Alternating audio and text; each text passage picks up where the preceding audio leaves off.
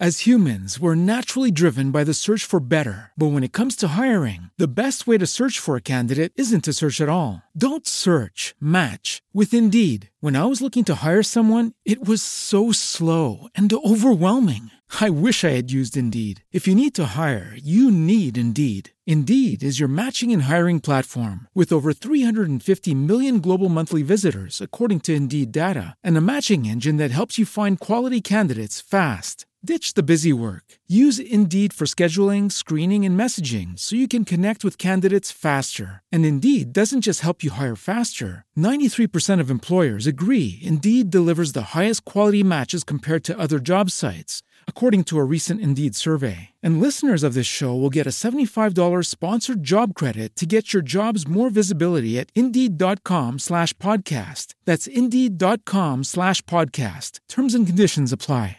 With Lucky Land slots, you can get lucky just about anywhere. Dearly beloved, we are gathered here today to. Has anyone seen the bride and groom? Sorry, sorry, we're here. We were getting lucky in the limo and we lost track of time. No, Lucky Land Casino, with cash prizes that add up quicker than a guest registry. In that case, I pronounce you lucky. Play for free at LuckyLandSlots.com. Daily bonuses are waiting. No purchase necessary. Void where prohibited by law. 18 plus. Terms and conditions apply. See website for details.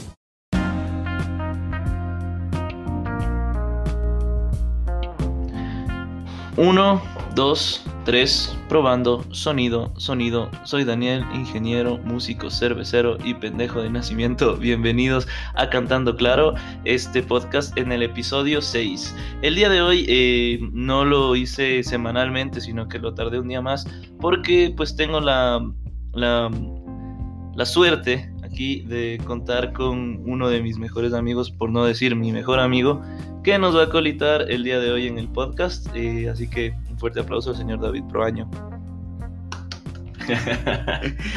Buenas tardes con todos, ¿cómo están muchachos, muchachas? Eh, me presento, soy David, chef, cervecero, amigo de Daniel por más de 25 años.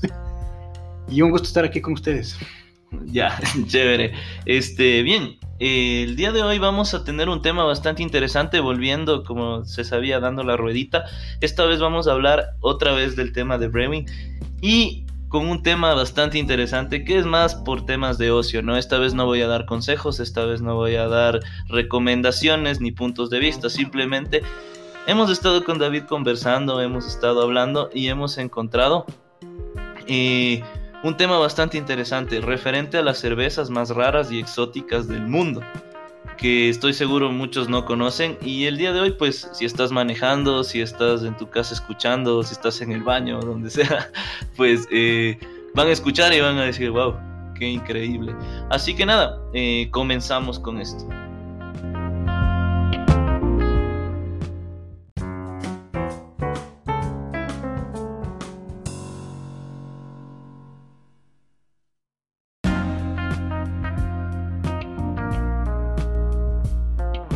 Bueno, empezamos la lista con una cerveza japonesa llamada Bilk, una cerveza de leche.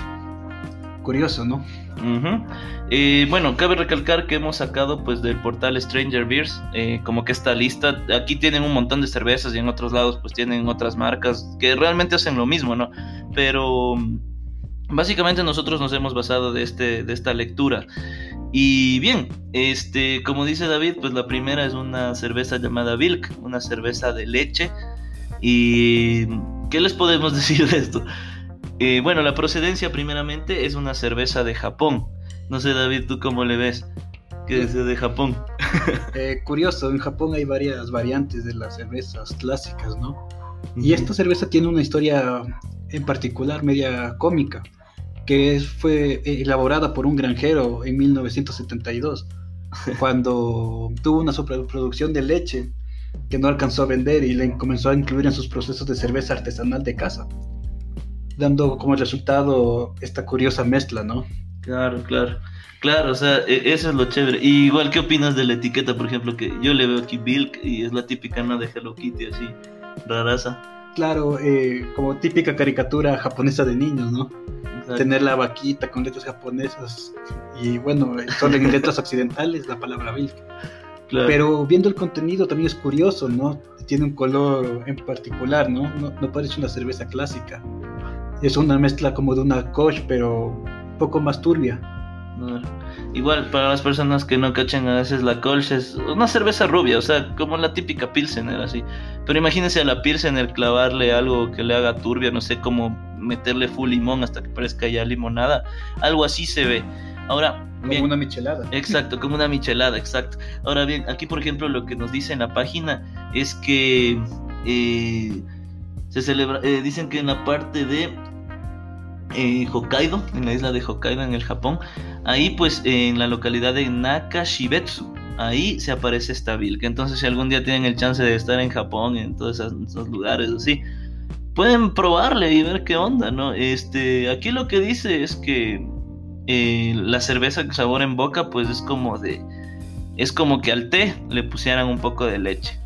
Y tiene matices afrutados eh, y 5 grados de alcohol. Este no sé ahí cómo piensen hacerle pero realmente yo yo personalmente no la probaría no sé David si la probarías ¿crees? Eh, no lo sé una curiosa combinación pero tiene 5 grados de alcohol, es algo prometedor en, a las personas que les gusta la leche.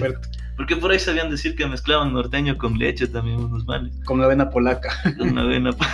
Pero ponte, eso digo, o sea, es denso, o sea, igual acá también lo que dice es que a la leche no es que cogen la cerveza ya hecha y ahí recién le ponen la leche, sino que según esto añaden leche a la eh, añaden leche, levadura de cerveza y lúpulo. Es decir, o sea, la meten como quien dice cuando se está cocinando, cuando se añade lúpulo, ahí están, lanzan la leche. Al momento de la cocción. Exactamente. Entonces se genera como que un super alimento, dicen algo así. Yo creería que eso da diarrea, sinceramente. Sería de experimentar, a ver. Exacto, exactamente. Bien, ese es el primer, el primero que hemos dicho. Ah, y el nombre Bilk se viene de, la, de juntar las dos palabras. Beer en inglés y milk de leche. Aparece Bilk. La etiqueta, como les decíamos, es una etiqueta verde con unas vaquitas ahí dibujadas, el típico, la típica letra japonesa de Hello Kitty. Así que si es que pueden, igual, no sé, en comentarios tal vez me pueden poner si es que conocen dónde venden este tipo de cerveza en Ecuador. Puede ser que la vendan, quién sabe. Y en nuestra ignorancia no lo sabemos. Pero bueno, eh, continuemos entonces con el número 2.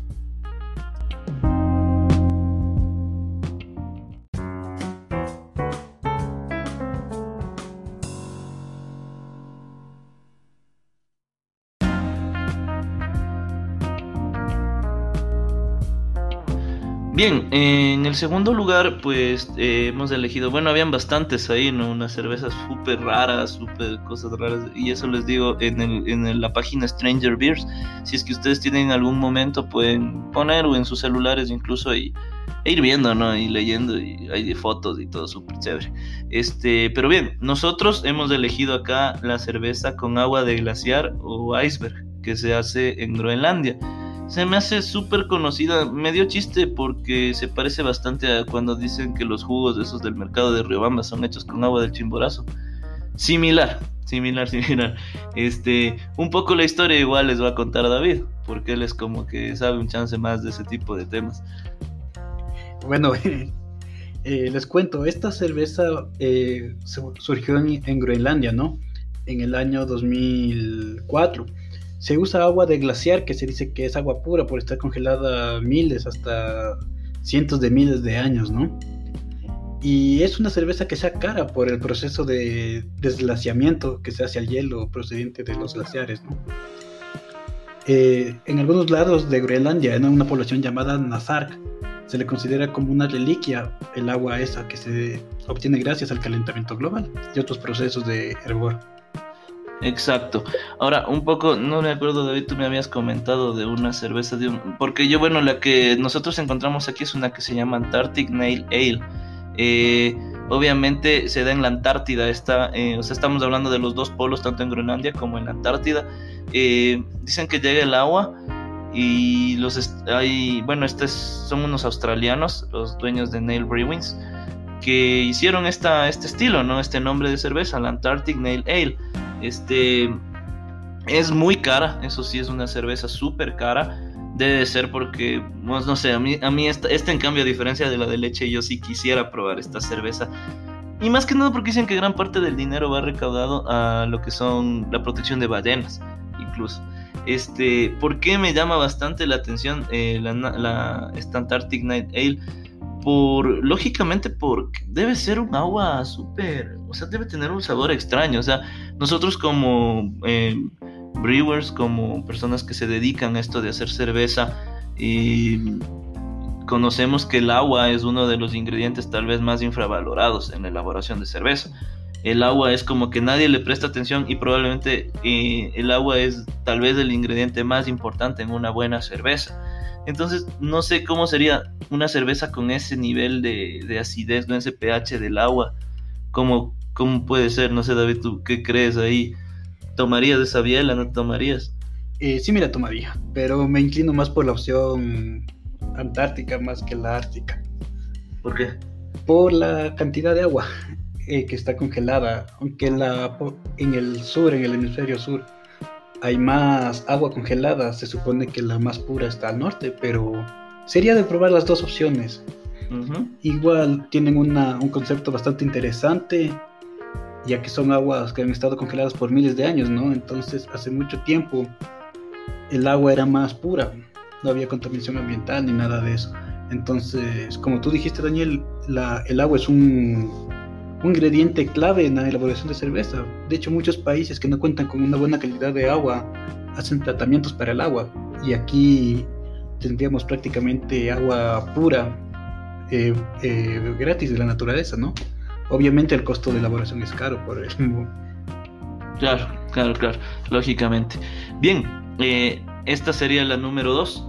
Todavía nos quedan aquí tres más. Hemos elegido cinco en esta lista. Hay un montón, pero hemos elegido cinco que creemos nosotros son las más fáciles de conseguir también o de incluso replicar. Si es que, por ejemplo, en las casas quieren hacer, no sé, me imagino, ¿no? Hay gente a veces que dice, bueno, yo la cerveza de leche, si en Japón lo hicieron, ¿por qué en Ecuador no? Entonces, pues ahí, ahí le ven, ¿no? Como decían pueden meter lo que sea, así alguna vez cuy también si quieren meterle. Pero bueno, eh, vamos con la número 3.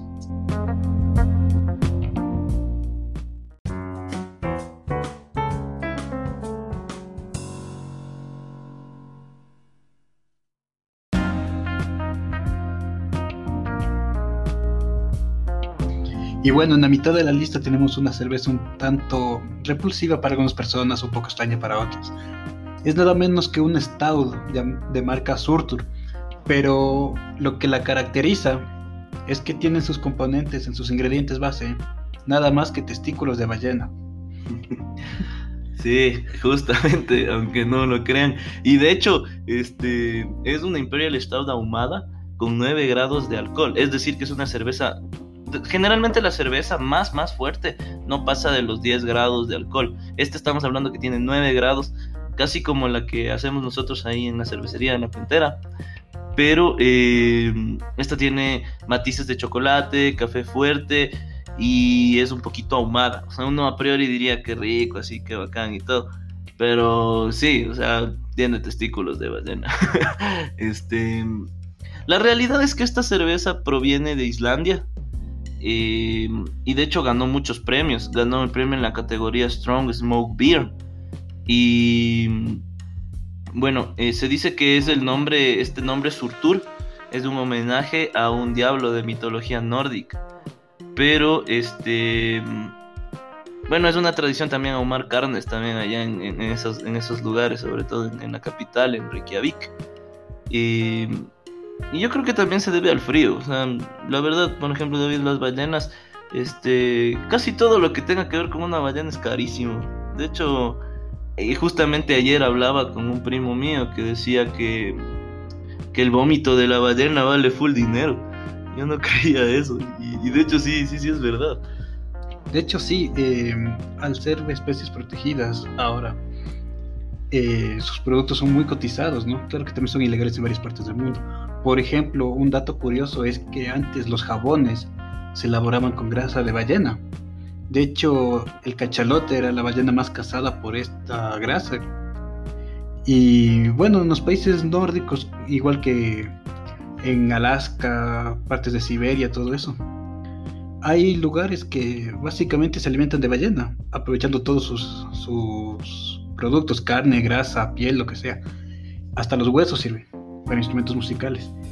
En este, volviendo al tema de la cerveza, esta cerveza tiene una como característica especial, que es que se usan las gónadas de la ballena mezcladas con estiércol de cabra y de oveja. Y ahí es donde se cocina la cerveza, la malta. Claro. Dándole ese, ese toque de carne ahumada característico de esta surturo. Claro. O sea, el hecho de ser un Imperial Stout de 9 grados, yo diría, o sea, si es una cerveza fuerte, una cerveza negra pura, este, ese número 30, eh, no sé para qué, a qué viene, no dice tampoco aquí, este, en, en la página esta que estamos ve- verificando. Sin embargo, lo que sí dice es que, por ejemplo, que muchos islandeses se reúnen para comer platos como carne de tiburón podrida, grasa de ballena amarga, testículos de carnero y embutidos ahumados. Y que todo eso queda muy rico con su tour, o sea, queda una bestia. Me imagino que allá les gusta comer así cosas. Bueno, es una isla, ¿no? Al fin y al cabo, deben comer ese tipo de cosas. Este. Quisiera probar, yo la verdad sí quisiera probar esta cerveza. El- por el hecho de que a mí me gusta mucho la cerveza negra. Y, el, y esta al ser un stout fuerte, como debe ser un stout, tal vez quede muy bien. Y tal vez aquí se pueda maridar ba- bastante bien, no sé, tal vez con una tripa mishki quede bien, no sé. Me imagino por el contenido de grasas, ¿no? Quizás se pueda adaptar a la gastronomía ecuatoriana, al consumo de vísceras, como puede ser también, tú, como tú dijiste, la, la tripa mishki, puede ser también para quizás una guatita. Pero es que la guatita, en cambio, tiene otras, otras notas, o sea, tiene Eh, maní, eh, tiene claro, así, es- entonces... Pero puede ser que influya también un poco la... Bueno, sería de, de verle, ¿no? Ya que acuerda que algunos stout tienen también frutos secos en, Mm. sus, en sus matices a- de sabores. Claro. Entonces, bueno, ese debe ser el sabor. Incluso yo creería que es una, una cerveza stout con un poquito de, o sea, tal vez deje un poco como de manteca en, la- en, la- en la- en los labios, tal vez, no lo sé. Pero me imagino, porque es bastante grasa, ¿no? Lo que, lo que se, según veo, se, consume allá. Y la cerveza también debe tener esa característica, o sea, debe ser. Ahora, no sé cómo le hacen para ponerle los testículos, eso no, no dice aquí. Eh, o sea, no sabemos, como en el caso de la leche, por ejemplo, que se la colocaba durante la cocción. Aquí no sé cómo hacen. Me imagino que los, como dice que es ahumada, tal vez la colocan igual, no sé, Al momento de la cocción al momento de la cocción. o en la maceración de la cerveza. Exacto, tal vez. No, no, no sé cómo sería ahí. Sería de, de investigar también un poco más en ese tema. Eh, pero según lo que dice aquí, pues se elabora con la malta ahumada. Es como que le ponen al testículo ahí al lado eh, con una oveja, con carne de oveja seca, con excremento de oveja seca, perdón. Y, y le ponen al lado a la malta. Y es como que eh, les ponen cerca de fuego y se tosta la malta con ese aroma y ahí recién la cocina. Me parece que se hace así, entonces bastante interesante, bastante interesante. Bien, eh, ya estamos llegando al final. Vamos con dos más que nos parece a nosotros, eh, pues unánimemente creo que fue las más densas de todas las que había.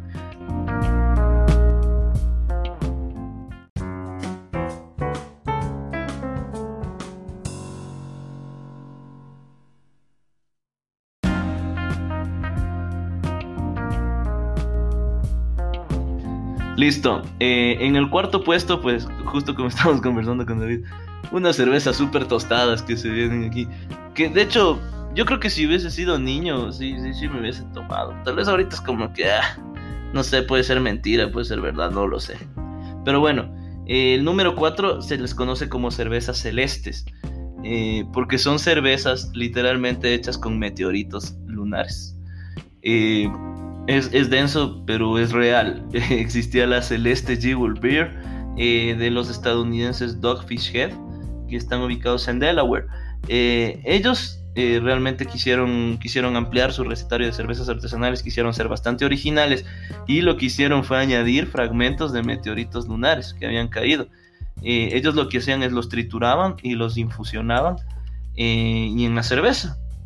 Y pues bueno, dice que en la fábrica donde ellos hacen, pues eh, la- los vasos son hechos con material reciclado de trajes espaciales.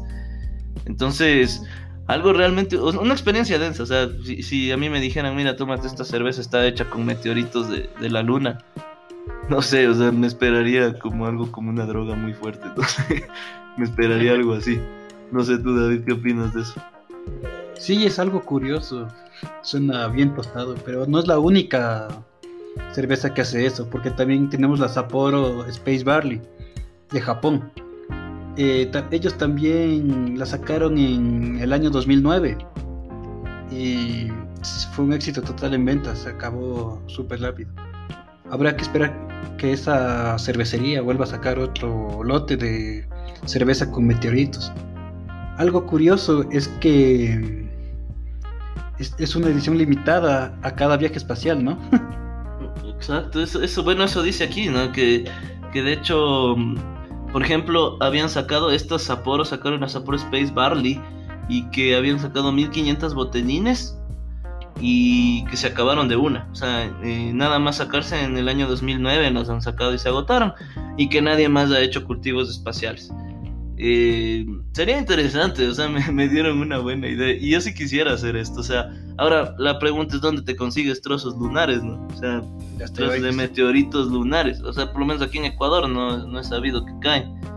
Y denso, denso, la verdad, súper denso lo que... Denso pero súper original. Entonces eso fue lo que, lo que nosotros pensamos. No sé en cuanto a sabores, ¿tú crees que tenga algún sabor en especial que puedan saber? Yo, no sé, la verdad. Mm, la verdad no. Quizás por el material del meteorito, pues alguna especie de filtro que filtra la claridad o el cuerpo de la cerveza, pero en sabor, capaz que es una cerveza, una. Una. Cerveza, clásica. Mm. Ahora sería de probar para hacer la prueba, ¿no? ¿Pero qué será? ¿Una cerveza tipo ale? ¿O será.?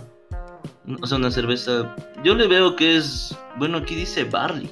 Entonces si es barley, tal vez sea un poco fuerte, no sé, tostada, pero realmente, o sea, en las fotos, en las fotos se ve una cerveza rubia común y corriente.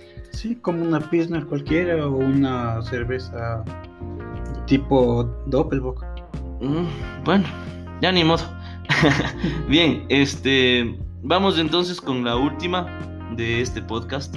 Y pues nada, yo creo que a estas alturas ya todos deben estar también igual que nosotros, como que todavía pensando en los testículos de la ballena, no mentira, eh, todavía pensando en, en, esas cervezas extrañas. Pero viene algo más extraño todavía. Ya la última, ja, esta es la más ya densa. Entonces ahí, ahí viene la última, ¿no?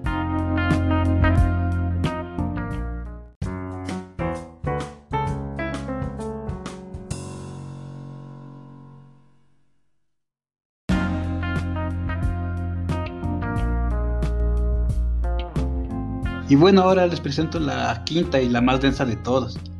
Danielín, ¿qué pasaría si te dijera que en tu cerveza hay pelos? Nada, pues me cabrearía. O sea, eso no es algo que, sea muy, muy común, ¿no? Que pelos en una cerveza. Pelos en nada, de hecho, qué denso. Bueno, te cuento que hay una cerveza que incluye los pelos del maestro cervecero en su composición. es un cervecero llamado Mayer, John Mayer, perdón, y es una Rogue Ale. Ya. O sea, es una cerveza ale. O sea, una cerveza tal vez. Cerveza, tipo, eh, cerveza clara. Pero la característica de él es que incluye los pelos de su barba. Claro, sí, O sea, más que nada, no tanto los pelos, ¿no? Porque yo también diría, sino más bien, o sea, es una forma de decir, porque según lo que dice, bueno, en el portal, ¿no? Es que él la levadura que él utilizó en la cerveza la cultivó, o sea, son, son hongos, sí, son hongos. La levadura son hongos. son hongos que se crearon y que crecieron y se cultivaron en la barba del man. Entonces el man es como que ya cuando las levaduras estaban grandes sacó y, y, con eso fermentó su cerveza. Exacto, incluido con sus pelos. Claro, es que obviamente si tú para sacar las levaduras todas tienes que darle y arrancarte el chance de los pelos, ¿sí? La cosa es que algo, algo, algo bien descabellado de mí. Yo, esto sí, esto sí yo no probaría. Yo no probaría. Este, pero mucha gente dice que es buena, ¿no? Este, eh, John Mayer, eh, oriundo de Oregon, Estados Unidos, pues se supone que es uno de los maestros cerveceros más respetados en el mundo, ¿no? y bueno, fue el único que se atrevió a hacer esta cosa. Este hizo un lote de 15 mil botellas, pero lo hizo a manera de broma. Sino que luego fue como que después se hizo real. Parece que la cerveza es buena, que la gente la toma. Sin embargo, yo personalmente no tomaría esa cerveza. O sea, eso sí, ya, ya qué asco, qué asco. A mi lado, qué asco. No sé claro, qué opinas. No, no la tomaría ni así me pagaron. no, tampoco, tampoco tomaría. No. no, no, Este, bueno, un poco viendo la botella, es la cara del man, literal, con así la barbaza gigante, todo con una gorra. Y eh, bueno, no se lee mucho el porcentaje de alcohol. Mm, no dice, no dice la verdad. Pero si es una cerveza él tal vez. Yo creería que tiene unos 5 grados, 5 o 6 grados de alcohol. O sea, no sería una cerveza tan fuerte. Pero no, yo sí realmente esta, esta cerveza sí no, no me la tomaría. Yo creo que eh, sí sería interesante ver si algún día pues en, la cuentera hacemos una cerveza así, ¿no? Por cierto, eso, eso no, no, les habíamos comentado. David es mi, mi socio y mi colega en, en, la, en la cerveza. Tenemos un negocio conocido como la cuentera de cervecería artesanal. Y, y pues ahí es donde hacemos toda esa magia, ¿no? tenemos nosotros tres estilos, pero tampoco vamos a estar cultivando cultivando levaduras, en la barba. Claro, levaduras en la barba. No, pues así tampoco. Ni tampoco clavándole leche así, porque no sé, no, ya, ya existe gente haciendo eso. Nosotros nos compete hacer otras cosas. Este, esperemos les haya gustado este podcast, esperemos hayan pasado un rato ameno, eh, hayan aprendido algo más de lo que sabían ayer que creo que eso es lo importante. Y que me digan, me comenten qué tal les ha parecido incluir invitados, que es algo que yo quería hacer hace mucho tiempo atrás, de hecho, para ya no estar hablando solito. Em, así que nada, eh, muchas gracias a todos por habernos escuchado. Eh, muchas gracias a David que ha venido acá a colitar. En eso, nosotros pues vamos a seguir trabajando, vamos a seguir dándole más cerveza al mundo. Así que nada, eh, un fuerte abrazo a todos, a todas y a todos los que me están escuchando. Hombres, mujeres, niños, ancianos, quienes estén. Esto ha sido Cantando Claro, como el nombre del trago de la linda provincia de Loja, en, en Ecuador. Así que nada, un fuerte abrazo y nos vemos la próxima semana con otro tema de interés. Lucky Land Casino asking people what's the weirdest place you've gotten lucky? Lucky? In line at the deli, I guess? Aha, in my dentist's office. More than once, actually. Do I have to say? Yes, you do. In the car before my kids' PTA meeting. Really? Yes. Excuse me, what's the weirdest place you've gotten lucky? I never win and tell. Well, there you have it. You can get lucky anywhere playing at LuckyLandSlots.com. Play for free right now. Are you feeling lucky? No purchase necessary. Void where prohibited by law. 18 plus. Terms and conditions apply. See website for details.